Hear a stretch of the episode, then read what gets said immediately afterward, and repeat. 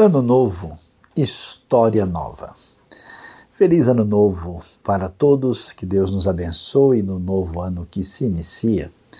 E hoje, para nossa reflexão e entendimento do que Deus pode nos ensinar diante de uma nova etapa que se inicia, eu queria chamar a atenção de todos aqui para o segundo livro de Crônicas, capítulo de número 33.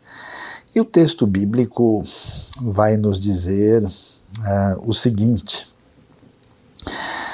a Manassés tinha 12 anos de idade quando começou a reinar e reinou 55 anos em Jerusalém. Ele fez o que o Senhor reprova, imitando as práticas detestáveis das nações que o Senhor havia expulsado de diante dos israelitas reconstruiu os altares idólatras que seu pai Ezequias havia demolido, ergueu altares para os balins e fez postes sagrados. Inclinou-se diante de todos os exércitos celestes e lhes prestou culto. Construiu altares no templo do Senhor, do qual o Senhor tinha dito: Meu nome permanecerá para sempre em Jerusalém.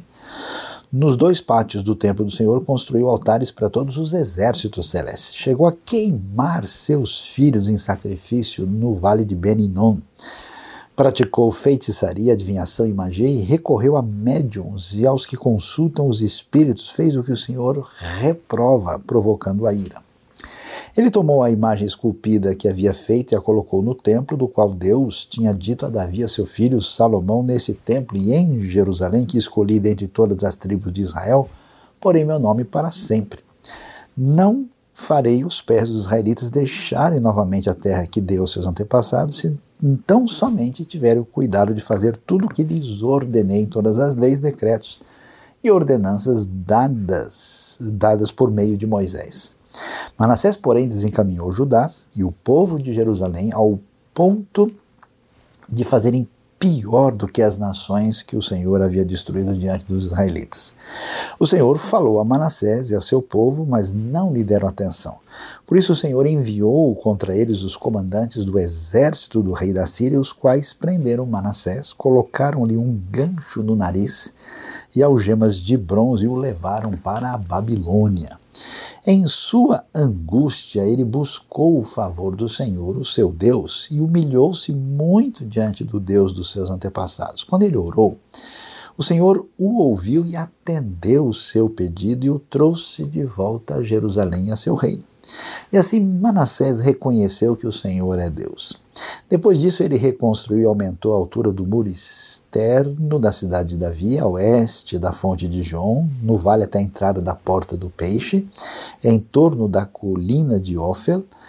Também pôs comandantes militares em todas as cidades fortificadas de Judá. Manassés tirou do templo do Senhor os deuses estrangeiros e a imagem que havia colocado lá, bem como todos os altares idólatras que havia construído na colina do templo e em Jerusalém, jogou-os fora da cidade. Depois restaurou o altar do Senhor e sobre ele ofereceu sacrifícios de comunhão e ofertas de gratidão, ordenando a Judá que servisse o Senhor, o Deus de Israel. O povo, contudo, continuou a sacrificar nos altares idólatras, mas somente a, ao Senhor, o seu Deus. Os demais acontecimentos do reinado de Manassés, inclusive sua oração ao seu Deus e as palavras que os videntes lhe falaram em nome do Senhor, o Deus de Israel, estão escritos nos registros históricos dos reis de Israel. Sua oração e a resposta de Deus estão escritos nos registros históricos dos reis de Israel. Sua oração e a resposta de Deus, bem como todos os seus pecados, a sua infidelidade, além dos locais onde ele construiu altares idólatras, e ergueu postes sagrados de ídolos antes de humilhar-se, tudo está escrito nos registros históricos dos videntes. Manassés descansou com seus antepassados e foi sepultado em sua propriedade, e o seu filho Amon foi o seu sucessor. Essa história, ela é bastante interessante e curiosa. Ela nos fala de um dos reis de Judá de reinado muito longo. Ele foi rei, diz o texto, por 55 anos. E aliás, é interessante estudar a Bíblia e observar que no segundo livro dos Reis, no capítulo 21, nós temos o registro do que aconteceu no reinado de Manassés e que nos mostra aí o que se passou desde o versículo 1 até o versículo 18. E de fato, você pode ouvir um pouco do que aconteceu nesse reinado, e muito curioso a gente entender o que a Bíblia nos fala, especialmente quando a gente está diante de uma realidade nova, de um ano novo e de tomadas de decisões que vão é, encaminhar a nossa vida e como é que a gente deve lidar com a realidade diante das novas circunstâncias que estão à nossa frente. Ah, o que chama atenção a princípio é que nós estamos falando do reino de Judá. O reino de Judá é o reino que permaneceu fiel à casa de Davi, a aliança que Deus tinha com Davi, e é um, um, reino onde vamos encontrar alguns dos reis chamados bons reis que fizeram aquilo que o Senhor aprova e que estavam assim em plena sintonia com a chamada aliança de Deus com Davi. Né? Esses reis reforçavam aquela coisa especial de que não haveria de faltar descendente no trono de Davi. E a coisa interessante é que o pai de Manassés é exatamente o rei Ezequias. O rei Ezequias, assim, é um dos reis mais importantes da história do reino dividido de Israel e Judá. O rei Ezequias, juntamente com o rei Josias, são os reis que recebem uma atenção especial. Por quê? Porque Ezequias, que é o pai de Manassés, ele enfrenta um momento muito difícil. Né? Ele começou a reinar é, em 715 a.C. e vai permanecer até 686. Ele pega a época da expansão dos assírios, que atacam o reino do norte, destroem a cidade de Samaria, a capital, e eles invadem o sul, quase conquistam Jerusalém, destroem 46 cidades lá, e Ezequias é o que? Ele é o rei absolutamente firme, que não aceita fazer uma aliança com os assírios que comprometa a sua fidelidade para com Deus. E nessa postura e nessa atitude, com bom senso, com muita fé e firmeza, ele resiste e Deus livra Jerusalém de ser destruída por esse povo conquistador, poderoso e cruel, que era exatamente o Império Assírio. Ah, e a coisa mais uh, curiosa né, é que Deus abençoou Ezequias a tal ponto que ele estava doente, ia morrer, e Deus usa o profeta Isaías e lhe dá um tempo a mais de vida. E nesse tempo nasce né, o seu filho, digamos assim, quando ele já tem uma certa idade avançada, e nasce Manassés. E olha que coisa interessante, é a primeira lição importante para a nossa vida. O legado das coisas boas que a gente aprendeu neste ano e que a gente tem anteriormente não será transmitido automaticamente para a nossa vida se nós não prestarmos atenção e não levarmos o que Deus nos apresenta a sério. Ou seja, cada pessoa tem a responsabilidade de buscar na sua vida a sua relação adequada com Deus.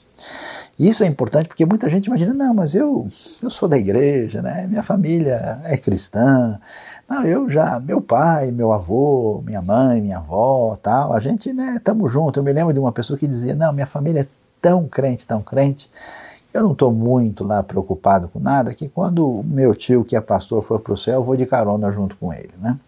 Então, esse tipo de raciocínio, você não, não tem qualquer ideia na Bíblia de que isso seja algo razoável. Então, agora que a gente tem uma nova etapa, a gente precisa prestar atenção e ver que a sabedoria, o bom senso, a diretriz, aquilo que vem de Deus, não passa para a gente automaticamente.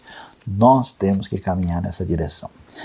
Quando a gente lê a história de Manassés, a gente fica com vontade de ler a outra. Não tem intenção. Aliás, o homem é tão maluco, né? O texto vai dizer que ele chegou a queimar o seu próprio filho, diz o templo. Né? Seus, seus filhos no sacrifício no vale de Ben Hinnom.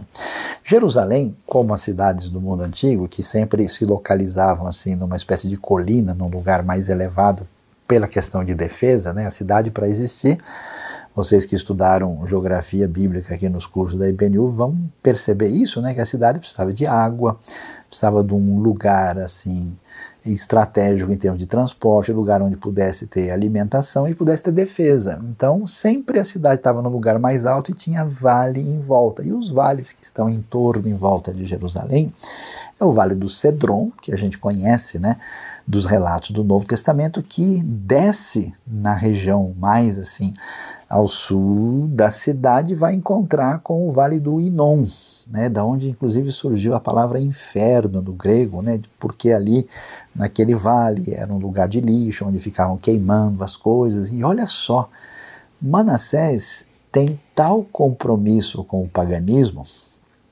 com esse mundo perverso ante Deus, uh, que ele entra numa postura ao ponto da Bíblia dizer o seguinte: ele fez pior do que os próprios pagãos daqueles povos que não conheciam a Deus. E a gente fala, mas como é que o homem foi fazer uma coisa dessa? Bom, em primeiro lugar, ele desprezou a herança que vinha da parte do seu pai. Ele desconsiderou a atitude do seu pai e a gente vai descobrir que Manassés acaba cedendo à força da Síria e se torna uma espécie de aliado e submisso ao poder assírio. E esse é o desafio na nossa vida. A pergunta para a gente é: em que medida a gente mantém a fidelidade em relação a Deus quando nós temos outros elementos que parecem prometer alguma vantagem especial para nós mesmos. Quer dizer, será que a gente está fazendo aliança com o Assírio? Será que a gente pensa, olha, os assírios são poderosos. Se eles são poderosos, eles têm os deuses deles. Esses deuses tá, podem ser tão fracos assim, senão os caras não tinham todo esse exército, toda essa força, eles não estariam dominando tudo. Então eu conheço muitas pessoas que, assim, ofuscados, né, por um brilho assim que tem a ver com intelectualismo ou com posição social ou com vantagens financeiras ou alguma coisa assim, eles abrem mão da sua fidelidade a Deus. E aí é que a gente tem que prestar atenção, porque uma vez que se abre a porta para esse caminho, a gente não sabe onde a pessoa pode parar. E é isso que nós vemos na vida de Manassés. Manassés vai assim, digamos, num caminho do pior possível.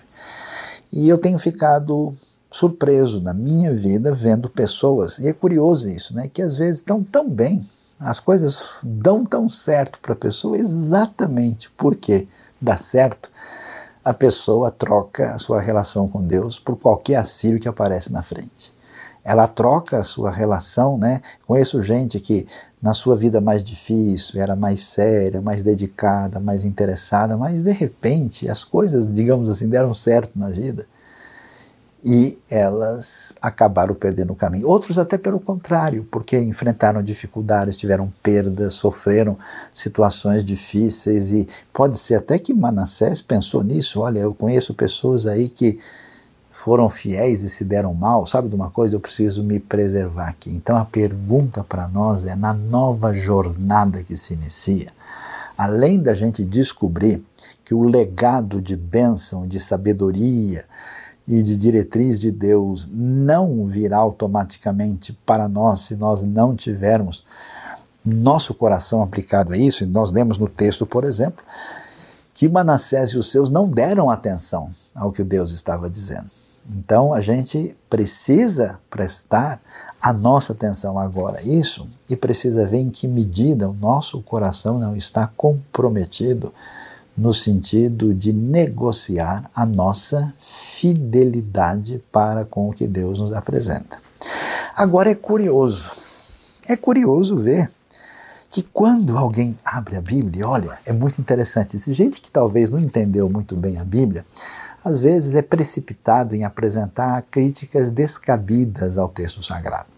Quem lê o relato do livro dos reis e lê o relato de crônicas diz: Ah, tá vendo? A Bíblia tem um monte de incongruências e coisas que não fazem sentido. A gente aqui, de fato, percebe que o livro está cheio de equívocos, porque você lê segundo Reis 21, olha que coisa interessante, não tem nada positivo sobre a história de Manassés.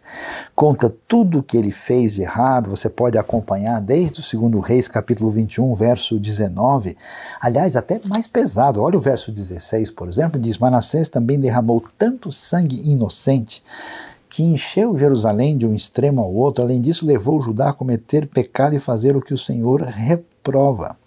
Ou seja, o aspecto, a fotografia, o quadro do que Manassés fez e preste atenção, em 55 anos de reinado foi absolutamente assustador. A gente só vai ter uma respirada disso, porque você olha no texto, logo vem um reinado breve uh, do Amon, né, que reinou de 642 até 640, e depois a gente começa a respirar de volta quando surge o bondoso rei Josias, que vai ser rei de 640 e 609.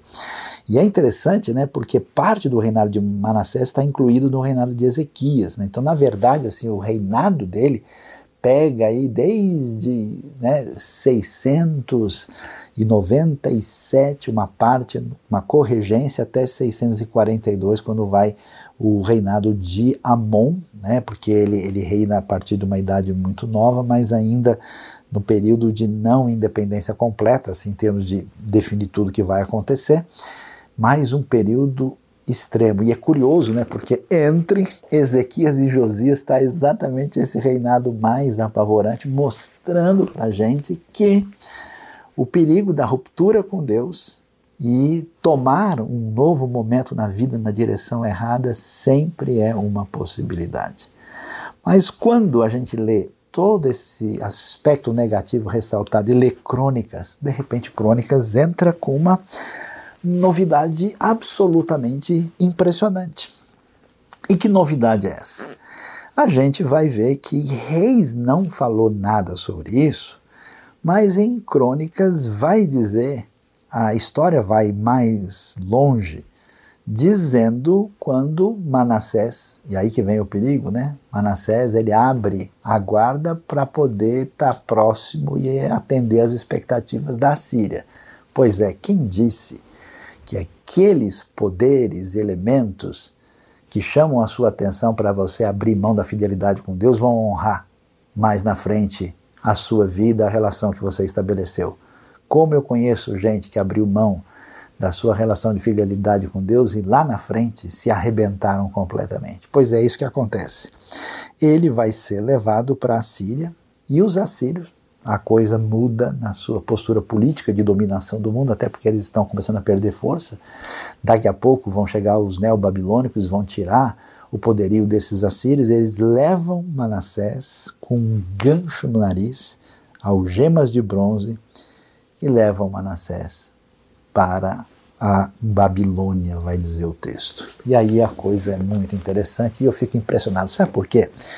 Porque se alguém Pensa nos piores ditadores da história, as pessoas mais cruéis. Veja, a gente acha horrível gente que mandou matar os outros. Mas alguém que queimou seus filhos no fogo em homenagem, em honra de um Deus pagão, conhecendo o Deus verdadeiro e tendo um pai como o rei Ezequias, que conhece a aliança de Deus com Davi, doideira, loucura. No entanto, olha que coisa interessante, preste atenção. Às vezes, Deus, na sua bondade, traz uma experiência dura, difícil e complicada que atinge a nossa vida. E Deus não faz isso porque Ele tem prazer no sofrimento de ninguém, nem porque Ele simplesmente está nervoso e resolveu castigar alguém. Deus não é um dessas divindades pagãs que está assim de cabeça quente e resolve bater nas pessoas. Não. A sua ação tem a ver com a sua justiça, com o seu propósito e com a sua misericórdia e bondade. Eu não sei qual foi a sua experiência no último ano.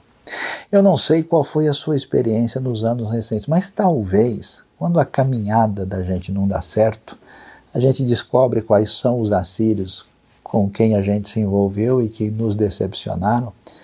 E no momento da situação complicada, a gente passa por uma situação como aconteceu com Manassés, que na sua angústia, isso é interessante, ele buscou o favor do Senhor, o seu Deus, e humilhou-se muito diante do Deus dos seus antepassados. Essa frase é muito forte. É muito forte por quê? Porque mostra uma atitude, uma postura. Com tudo que aconteceu com Manassés, nunca saiu da sua cabeça ou do seu coração a verdade do poder e do favor de Deus. Por quê?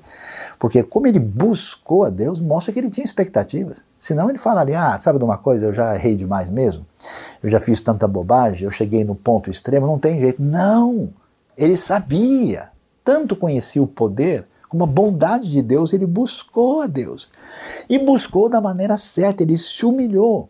E ele sabe que esse Deus é o Deus que agiu no eixo da história dos seus antepassados. O Deus que mexe com a sua vida, com a minha vida, é o Deus que tem agido na história da redenção da história, Deus Pai de nosso Senhor Jesus Cristo, Deus Senhor da história e da salvação.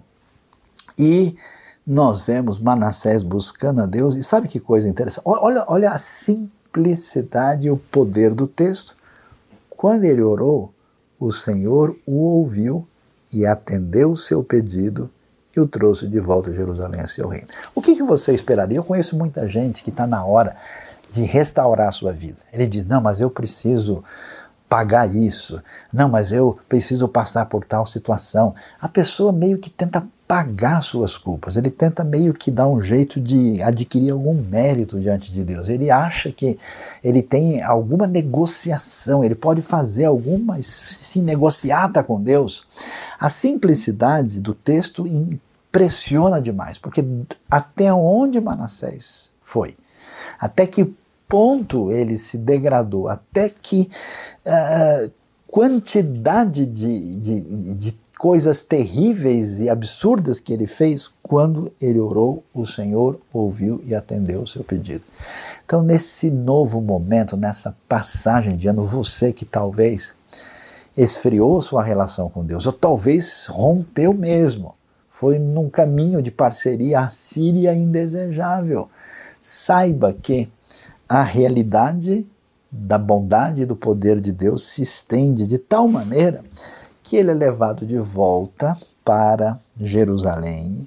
Ele reconstrói uma série de lugares lá, o muro externo da cidade de Davi, que até hoje pode ser ali visitada, essa localidade à disposição de todos que querem conhecer Jerusalém. A fonte do Gion, que até hoje é a fonte de água da cidade ele faz tudo isso e olha que coisa interessante, é tempo de reparação. Tudo aquilo que ele tinha feito de errado, agora os deuses pagãos, aquilo que era rejeitável, ele tirou do templo do Senhor os deuses estrangeiros e a imagem que havia colocado lá, os altares idólatras, e tirou fora da cidade. No lugar, lá exatamente nesses vales onde a coisa, digamos assim, ia para o lixo restaurou o altar do Senhor, ofereceu sacrifícios de comunhão, ofertas de gratidão, ordenando a Judá que servisse o Senhor, o Deus de Israel. O povo nem reagiu adequadamente, mas Manassés fez isso e o registro da história mostra a sua restauração. Agora, o curioso é ver o quê? É que isso só aparece em crônicas. E pergunta é: por que, que não está no livro dos reis? Olha que coisa interessante, o livro de crônicas é um novo olhar da história. O livro dos reis, ele retrata um momento do pecado, o momento em que a coisa saiu do eixo, o momento que mostra por que Deus tinha toda a razão de trazer o seu julgamento e a disciplina sobre o povo de Judá e também sobre o Reino do Norte, Israel, a gente vê, então é a hora de concentrar no problema, como é que se lida com o problema e como é que Deus tem toda a razão de trazer a sua mão de intervenção. Só que Crônicas não. Crônicas é um livro escrito bem depois. Crônicas é escrito no período persa, no final do quinto século antes de Cristo. Crônicas assim é da época de Malaquias, é o, é o fim, é o desfecho do Antigo Testamento. E nessa época o pessoal estava assim, digamos, num, num ano novo, né, numa época nova. Eles tinham passado pelo cativeiro, eles tinham perdido tudo, eles estavam de volta na terra e eles estavam precisando, diante de um novo cenário, de uma nova ocasião, olhar para o futuro a partir das experiências importantes que eles tinham aprendido na história. Por isso, Crônicas ganha assim uma intenção bíblica muito especial. Por isso que é tão importante a gente ler e estudar a Bíblia com atenção. Porque a gente descobre que as diferenças que você vê às vezes de um texto bíblico para o outro, elas não são assim uma tolice do autor não são esquecimento de uma espécie de escriba primitivo que não entendia das coisas, não. Elas têm uma intenção espiritual profunda. Elas têm ensino da parte de Deus para nós. As mudanças e as diferenças são intencionais, são lição para a nossa vida. Agora, na época de crônicas, mesmo o terrível Manassés, que a gente conhece a ficha completa do rapaz. Fomos na delegacia celestial e saiu tudo o que aconteceu, agora a gente abre a segunda parte que não recebeu atenção e holofote, porque isso não tinha propósito e razão de ser no momento do julgamento. Agora, depois da restauração, agora no momento novo, a hora de enfrentar o futuro, nós não podemos apenas lembrar da aliança terrível com os assírios, não podemos apenas lembrar dos equívocos, idólatras e descaminhos da nossa vida. Nós não podemos lembrar simplesmente dos erros, a gente lembra que Deus, com seu poder, com a sua graça, mesmo em você, que foi tão longe como você nem poderia imaginar, através de uma simples oração de quem busca o seu favor e o seu poder, Deus permite que no final da sua vida Manassés vire a página e Crônicas quer colocar isso no quadro na parede. Quer destacar isso porque olha para o futuro com uma esperança impressionante, diferenciada e destaca que mesmo alguém que tinha tudo certo desde o começo, tinha família, tinha influência do pai, nasceu no melhor lugar possível, tinha toda a lei de Deus, tinha todo o conhecimento e começou a se afastar, se perdeu completamente. Quando se volta para Deus, a restauração é extraordinária especial e destaca o final da vida de Manassés. Então, diante de nós, estamos num novo cenário. Um cenário que talvez a gente precise encarar com, com a sensibilidade do cronista, né? que olhava para o que tinha acontecido atrás e dizia: puxa vida, a gente perdeu tudo. Perdemos a terra, perdemos os nossos bens, perdemos gente da nossa família, perdemos a nossa cidade, perdemos o templo, mas agora virou a página, agora é um novo momento.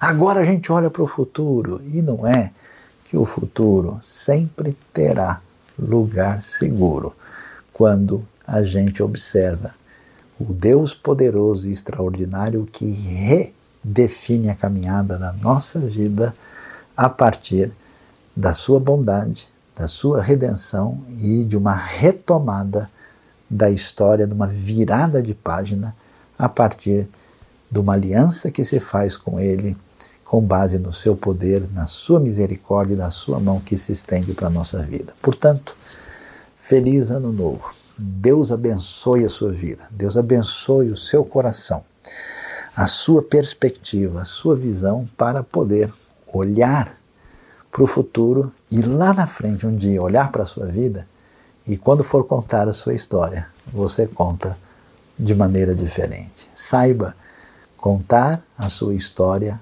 muito além da caminhada dos seus equívocos e erros, mas a partir do Deus que ouve a simples oração e redefine a nossa vida através da graça, do poder e do seu perdão. Deus abençoe a nossa vida. Deus abençoe o nosso coração. Você gostou desse vídeo? A IBNU tem muito material para abençoar a sua vida e de outras pessoas, então se inscreva no nosso canal e ative o sininho para receber as nossas notificações.